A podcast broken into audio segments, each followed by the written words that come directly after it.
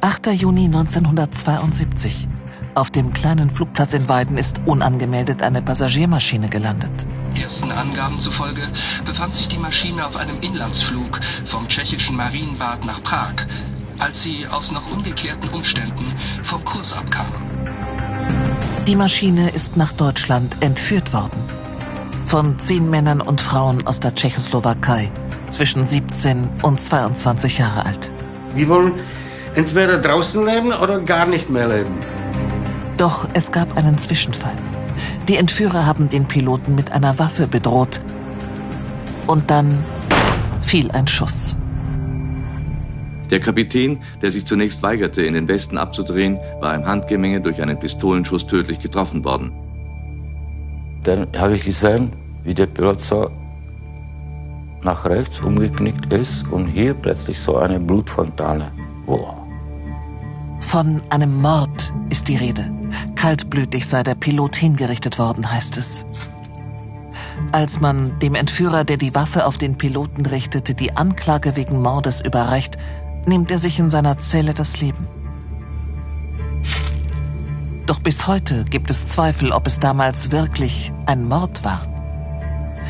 Was ist während der Entführung geschehen?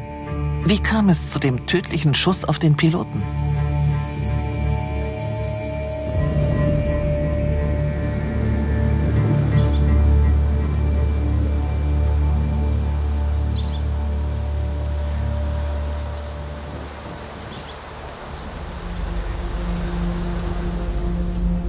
50 Jahre danach kommen der damalige Zahnarzt Rainer Burkhardt und seine Frau Ingrid wieder an den Ort, der ihr Leben verändert hat. Die Polizei war da, das Flugzeug stand da, aber da durften überall nirgends hin. Gell? Ja. Schnell wird klar, dass es sich um eine Flugzeugentführung handelt, eine Flucht in den Westen. Ich habe das verstanden. Ich bin selber in der DDR geboren, wir sind mal geflüchtet. Also mir war das irgendwie so ein bisschen vertraut, dass sie das wollten. Die Stimmung am Weidener Flugplatz ist aufgeladen. Die Burkhards hören, dass es einen Toten gibt. Nur mit Mühe habe der Co-Pilot die Maschine runtergebracht. Immer mehr Polizisten kommen zum Tatort. Die Polizei hat hier in dem Wald noch einen Flüchtigen gesucht. Den Burkhards fällt eine junge Frau auf, eine der Entführerinnen. Die stand auch komischerweise immer etwas abseits, so nicht so richtig zugehörig. Sie steht am Rande der Gruppe und weint. Es ist die 18-jährige Olga S. An ihrer Hand ihr kleiner Sohn David, gerade einmal anderthalb Jahre alt.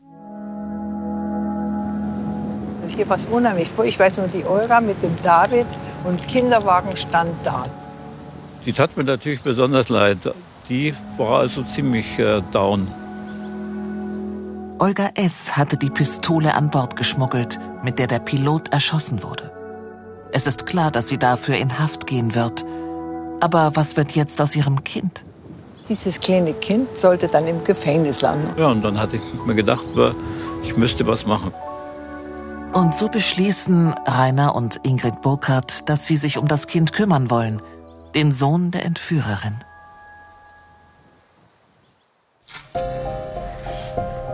Wie ist das, wenn man den Tod eines Menschen auf dem Gewissen hat? Jaromir Dvorak war einer der Entführer, damals 19 Jahre alt. Jetzt spricht er das erste Mal im deutschen Fernsehen. Ihr Plan schien damals so einfach. Wenn wir im Flugzeug mit den Pistolen sind und der steht da mit der Pistole bei ihm, dann ist alles klar. Da fliegen wir einfach nach Deutschland, landen, beantragen politischen Asyl, sitzen unsere Strafen ab und gut ist. Ne? Doch jetzt sind sie für den Tod eines Menschen verantwortlich und haben bei ihrer Entführung andere Passagiere verletzt. Sie sind im Westen gelandet und realisieren, was sie getan haben. In der Kabine, da klingt der Schuss ganz anders. Das ist so ein dumpfer Schlag irgendwie. Und dann habe ich geguckt und dann habe ich gesehen, dass der Pilot blutet. Ne? Und dann ist mir erst klar ge äh, geworden, dass, dass der Schuss gefallen ist.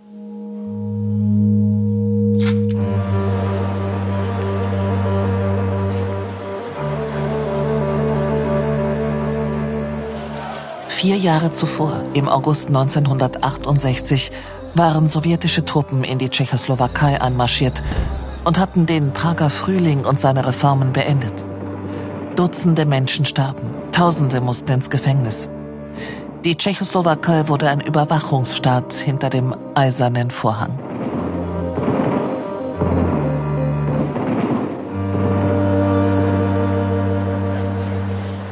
Josef Kerbel kann sich noch gut an die ganzen Schikanen erinnern. Die ständigen Kontrollen, die Verhöre, die Nächte auf dem Polizeirevier. Alles nur wegen seiner Frau. Meine Frau war Holländerin, also aus West. Das war eine Spionerin, die müssen wir halten. Deswegen haben wir die äh, Überwachung über uns. Das steht auch in die geheime Polizei, in die Archiv kann man das nachgucken. Sein jüngerer Bruder Jaromir ist damals auch mit einer Holländerin zusammen, mit Helena. Sie heiraten, wollen in den Niederlanden leben, doch all ihre Ausreiseanträge werden abgelehnt. Im Frühjahr 1972 sitzt er mit Freunden zusammen. Zehn junge Leute, sie kennen sich aus der Musikszene. Darunter Olga S. und Jaromir Dvorak, Sie schmieden einen folgenschweren Plan. Das Schwierigste ist eigentlich nur die Pistolen in ein Flugzeug reinzuschmuggeln und wenn wir da sind, dann kann nichts mehr passieren. Es war so oder so riskant, aber durchführbar. Immer wieder versuchen Menschen aus der Tschechoslowakei zu flüchten. Doch das ist gefährlich. Schätzungsweise 300 Menschen sterben bei Fluchtversuchen am Eisernen Vorhang. Sie werden erschossen, von Wachhunden zerrissen, scheitern an den Grenzabsperrungen. 1970 entdecken Tschechoslowaken einen scheinbar weniger riskanten Weg in die Freiheit. Am 8. Juni 1970 hatten acht junge Tschechoslowaken, vier Männer und vier Frauen, eine tschechische Verkehrsmaschine vom Typ Ilyushin nach Nürnberg entführt. Zwei Verlobte, drei junge Ehepaare und ein kleines Kind suchten Asyl in der Bundesrepublik. Auch Peter Vrana ist nach Deutschland geflohen. Er geht nach Frankfurt, wird Grafiker beim Hessischen Rundfunk. 2009 rufen ihn zwei der Entführer an. Die dachten sich, ich habe Verbindung, ich bin die Medien und jetzt wollen sie endlich sprechen. Er trifft sich mit ihnen, beginnt zu recherchieren und beantragt einen Zugang zu den Akten der Staatssicherheit in Prag. Was mich da hingezogen hat, kann ich nicht erklären. Aber auf jeden Fall kam es dazu, dass ich auf diese geheime äh, Obduktion gestoßen bin. Ja? Überstempel, streng geheim. Wir fahren mit ihm nach Marienbad. Also hier bist jetzt dann der Flughafen, gell? Das ist das ja, Gebäude da. Zufahrt. Aha. Seit dem Anruf der Entführer lässt ihn die Geschichte nicht mehr los. Jetzt führt er uns an den Ort, an dem alles begann. Sie wollten zusammenbleiben. Zehn Leute wollten zusammenbleiben. Dann, dann haben sie diese, diese verrückte Idee bekamen und sie sagten sich äh, zwölf Kilometer bis nach Deutschland. Luftlinie. Jahre nach den Ereignissen sieht der kleine Flugplatz noch so wie damals aus. Na, bitte. Nach der Entführung wurde der Personenverkehr sofort eingestellt. Ja, Wahnsinn. Na, da ist der Warteraum.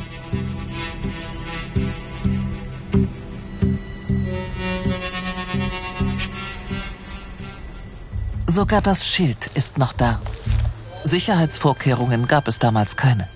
Hier gab es keinen Metalldetektor, gar nichts, ja. Die Entführer haben zwei geladene Pistolen dabei. Die Frauen tragen sie am Körper. Eine von ihnen ist Olga S. Sie wird nur oberflächlich kontrolliert. Und dann spazierten sie zu dem äh, Flugzeug äh, und dabei der Kinderwagen. Und der Pilot hat noch äh, der, der Frau Olga geholfen. Er trägt ihr den Kinderwagen die Treppe rauf. Die saß vor, vorne rechts und dann hatte äh, Lubomir, gib mal die Pistole her und sie saß da und wollte die Pistole nicht rausgeben. Ja. Das, die, die wollte gar nicht die Entführung in dem Moment. Doch es ist zu spät. Die Maschine rollt auf die Startbahn. Es ist der 8. Juni 1972.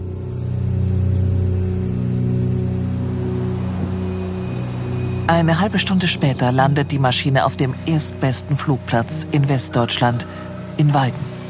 Der Pilot, der Olga S. mit dem Kinderwagen geholfen hatte, ist tot. Jan Mitschica, 52 Jahre alt, Familienvater.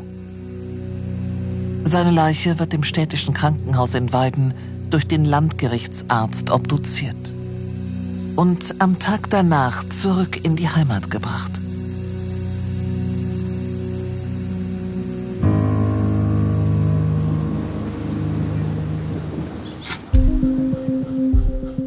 Währenddessen sitzen die zehn Entführer in Untersuchungshaft. Ihre Flucht hat einen Menschen das Leben gekostet. Billigend haben sie das in Kauf genommen. Dann war natürlich auch die Frage, werden wir ausgeliefert oder nicht. Und äh, das war nervenzerreibend. Olga S. befindet sich im Frauengefängnis Eichach. Ihr Sohn David ist bei ihr in der Zelle. Sie ist wieder schwanger, war es schon während der Entführung. Vater ihrer Kinder ist einer der Entführer.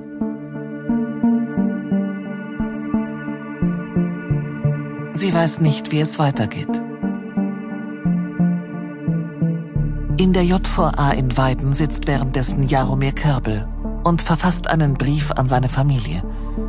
Er muss ihn auf Deutsch schreiben, weil auch die Gefängnisleitung ihn lesen will. Es geht ihm gut, sagt er. Ich vertrage alles, was es gibt auf dieser Welt, wenn ich nur weiß, dass ich einmal frei zusammen mit meiner Frau leben kann. Doch der Brief kommt nie an. Er verschwindet in den Akten der tschechoslowakischen Staatssicherheit. Wir treffen seinen Bruder in Prag. Josef Karpel zeigt uns Bilder von sich und seinem Bruder Jaromir. Beide gemeinsam in den Musikclubs. Keiner in der Familie wusste damals von der Entführung. Und auf einmal hören wir das auf Radio.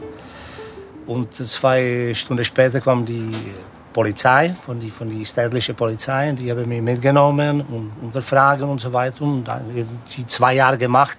Immer um zwei Uhr nachts kommen wir holen und sagen, komm mit mir.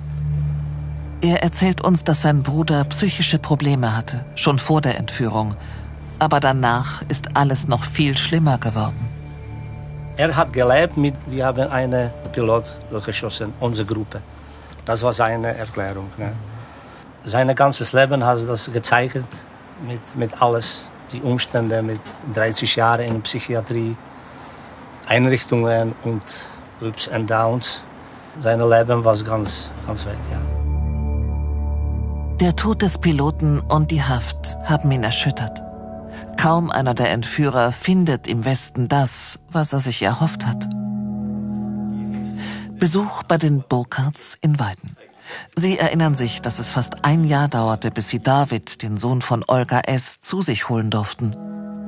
Die Gerüchteküche in der Stadt brodelt. Die Burkhards werden als Helfershelfer und Sympathisanten beschimpft. Sie haben bereits zwei Kinder, und nun kommt David dazu. Wir haben ihn abgeholt und es war Sommer und die beiden Kinder waren halt daheim und er ging also sehr, war schon befremdlich, weil er hatte manche Dinge überhaupt noch nie gesehen. Ja, in der Küche, wie der Herd geht und sowas, das war alles. Er ging rum und hat nur geguckt. Burkhardt mit dem. Doch die Monate bei seiner Mutter im Gefängnis sind nicht spurlos an David vorübergegangen. Der hatte eine Phobie, wenn irgendwelche Schlüssel aufgemacht worden sind. Natürlich, weil er im Gefängnis immer eingesperrt wurde, zusammen mit seiner Mutter. Und wenn irgendwo eine Tür aufging oder ein Schlüssel gedreht wurde, dann hat er gleich einen Schreianfall gekriegt.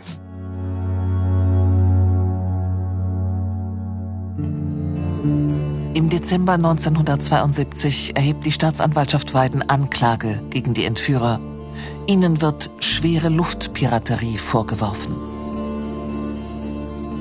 Lubomir Adamica wird dazu noch wegen Mordes angeklagt. Am Tag darauf nimmt er sich das Leben. Er erhängt sich in seiner Zelle. Ihr wisst, wie es passiert ist, schreibt er in seinem Abschiedsbrief.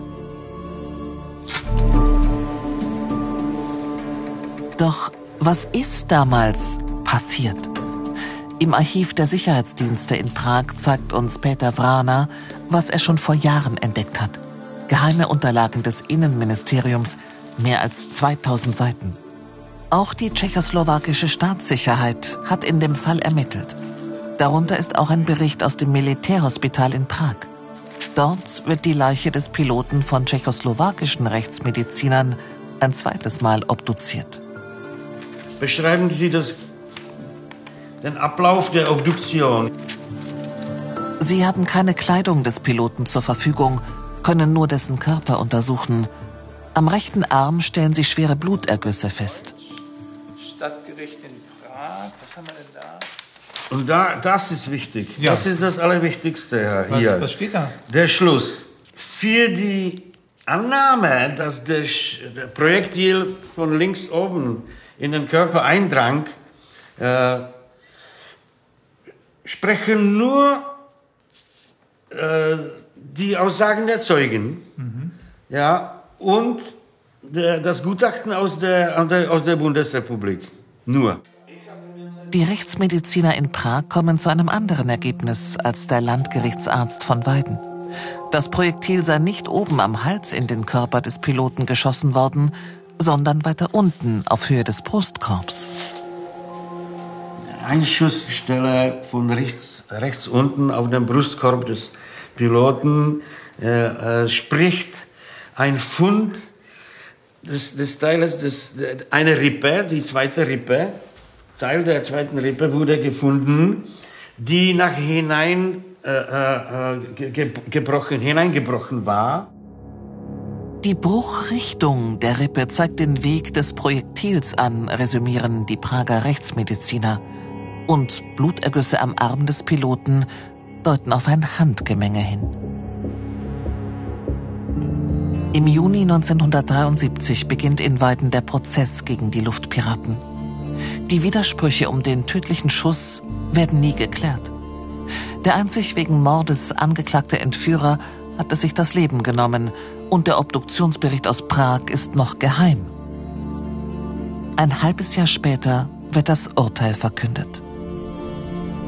Die Angeklagten, neun junge Tschechoslowaken, unter ihnen drei Frauen, wurden wegen eines Verbrechens der sogenannten Luftpiraterie zu Strafen zwischen drei und sieben Jahren verurteilt.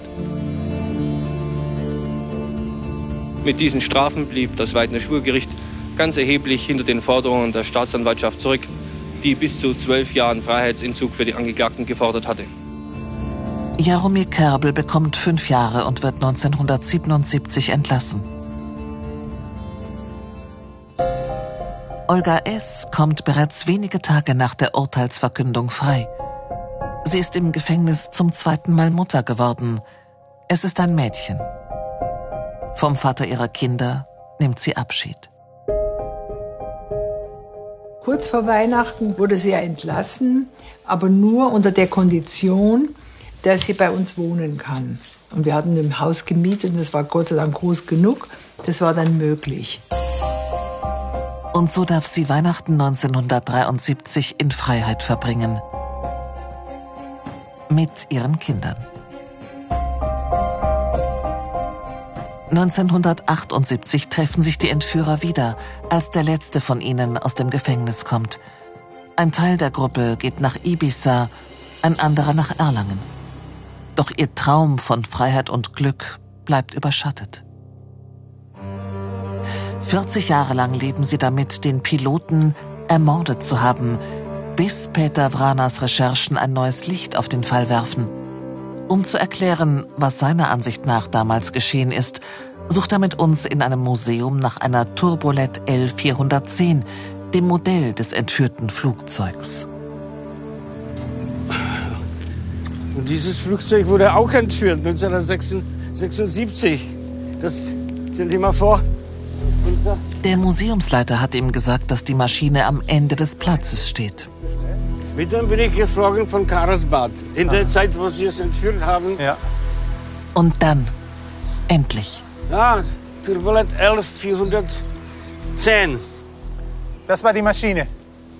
Ja, ja, das, das ist ein, guck mal, wie, wie klein dieser Cockpit ist. Und der ist offen, Cockpit und Passagiere sind in einem Raum. Die Turbolet L410 im Museum ist nicht begehbar. Deswegen führt uns Peter Vrana in ein etwas größeres Flugzeug, eine Antonov. Vorne rechts saß Lubomir Adamica, daneben Olga S. Kurz nach dem Start sagt er, sie solle ihm die Waffe geben. Aber sie schaute aus dem Fenster und wollte sie nicht rausrücken. Äh, dann hat sie doch gegeben und der ist dann aufgestanden, 16.04 Uhr, hat er die Pistole in den Raum präsentiert. Es gibt eine Entführung. Jaromir Dvorak sitzt ein paar Reihen dahinter. Er skizziert uns die Situation im Flugzeug, wie er sie in Erinnerung hat. Vorne links der Pilot, hinter ihm Lubomir Adamica. Er stand hier und hat ihm mit der linken Hand praktisch die Waffe präsentiert und sagte, ja, jetzt ab, ab nach Westen. Und das war ein Zeichen für, für die anderen Jungs, Hippies aus Prag und die haben sich äh, halt sofort in dem Moment auf die anderen Passagiere geworfen, von denen sie dachten, sie könnten die Flugmarschalls sein. Die Entführer schlagen die anderen Passagiere mit Glasflaschen nieder. Für einen Moment haben sie alles unter Kontrolle. Doch dann stürzt einer der Passagiere nach vorn auf den Entführer mit der Waffe. Ich habe das gesehen, das sind Tumulte. Dann bin ich da hingelaufen und habe ihn so von hinten, ne, also praktisch in Krawatte genommen. Dann wurde, wurde der, der, der Lubomir wütend und hat die Waffe, das war eine 50 Jahre alte, alte Waffe, ja, durchgezogen. Und dann? Was ist dann passiert? Hat der Entführer den Piloten kaltblütig erschossen? Oder hat der Pilot nach der Waffe gegriffen?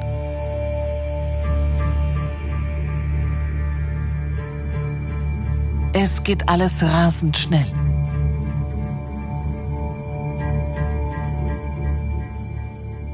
Und dann hat er die Waffe gepackt, ja, meiner Meinung nach musste das so gewesen sein, und hat die Waffe nach vorne gezogen und ihm aus der Hand äh, raus, äh, rauswenden wollen, ja wahrscheinlich ganz nach vorne gezogen, wo er da so sitzt. Und die Waffe ist da erst aus, äh, losgegangen. Das würde sich mit den Obduktionsergebnissen der tschechoslowakischen Rechtsmediziner decken und den Schussverlauf unten vom Brustkorb nach oben zum Hals erklären. Ein Handgemenge. Ein Schuss.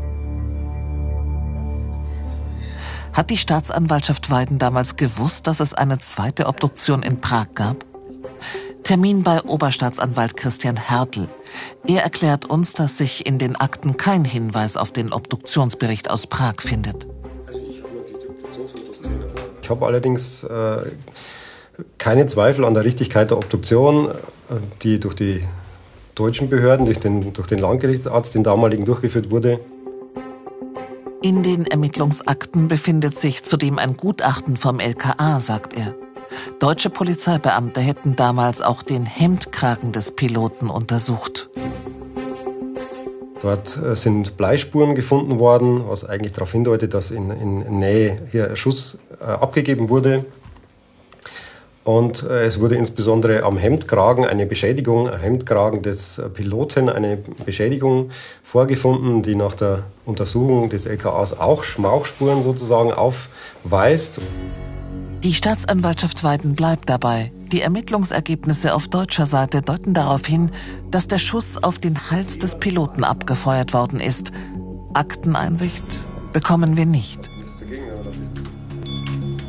Wir recherchieren weiter und finden einen wissenschaftlichen Aufsatz. Eine Untersuchung von tschechischen Rechtsmedizinern aus dem vergangenen Jahr. Sie haben den Fall aufgegriffen und die verfügbaren Unterlagen von damals erneut überprüft. Sie haben dabei alle möglichen Situationen noch einmal durchgespielt, um zu rekonstruieren, wie es zu dem Schusskanal kommen konnte. Ihr Ergebnis? Es kann keine vorsätzlich geplante Tötung gewesen sein. Mord oder Totschlag, ne, das ist schon ein großes Unterschied.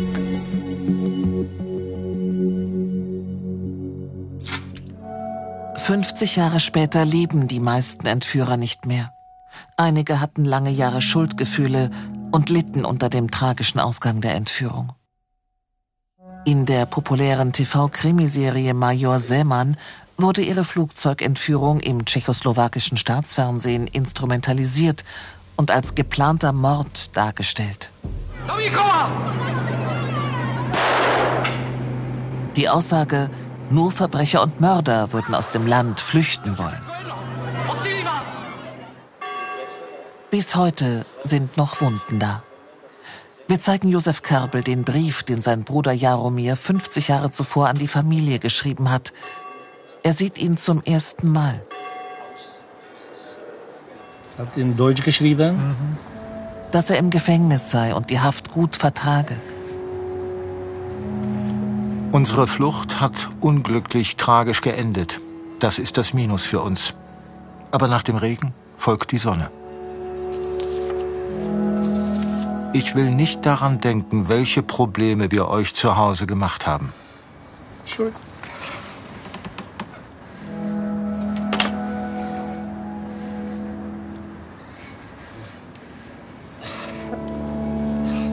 Vor vier Jahren ist Jaromir Kerbel gestorben. Es kommt wieder Zeiten, aber das waren noch die guten Zeiten. Ich war gut mit seinem Denken und alles. Ne? Das war noch freundlich. Mhm. Aber später durch die psychischen Probleme und so ist es umgedreht. Ne? Mhm. Ja, mhm. hatte ich nicht äh, gewusst über diesen Brief. Nein, danke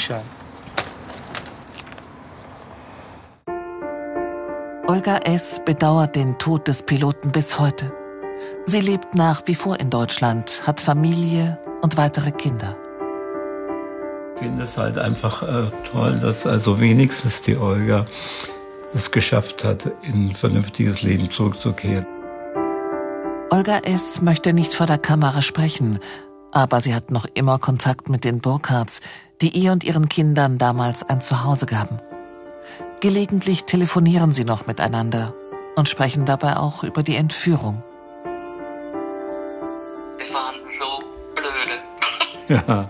Wir ja. waren so blöd. Wir waren zwei Naiv natürlich, ja. Heute sagt Olga S., dass sie damals ein dummes Mädchen war, als sie mit ihren 18 Jahren und ihrem kleinen Sohn an der Hand ein Flugzeug entführte. Dass du uns aufgenommen hast und deine Frau. Das war das größte Glück überhaupt. Der Todesflug von Marienbad. 50 Jahre ist das her. Eine Entführung so tragisch, dass man sie nicht vergessen kann.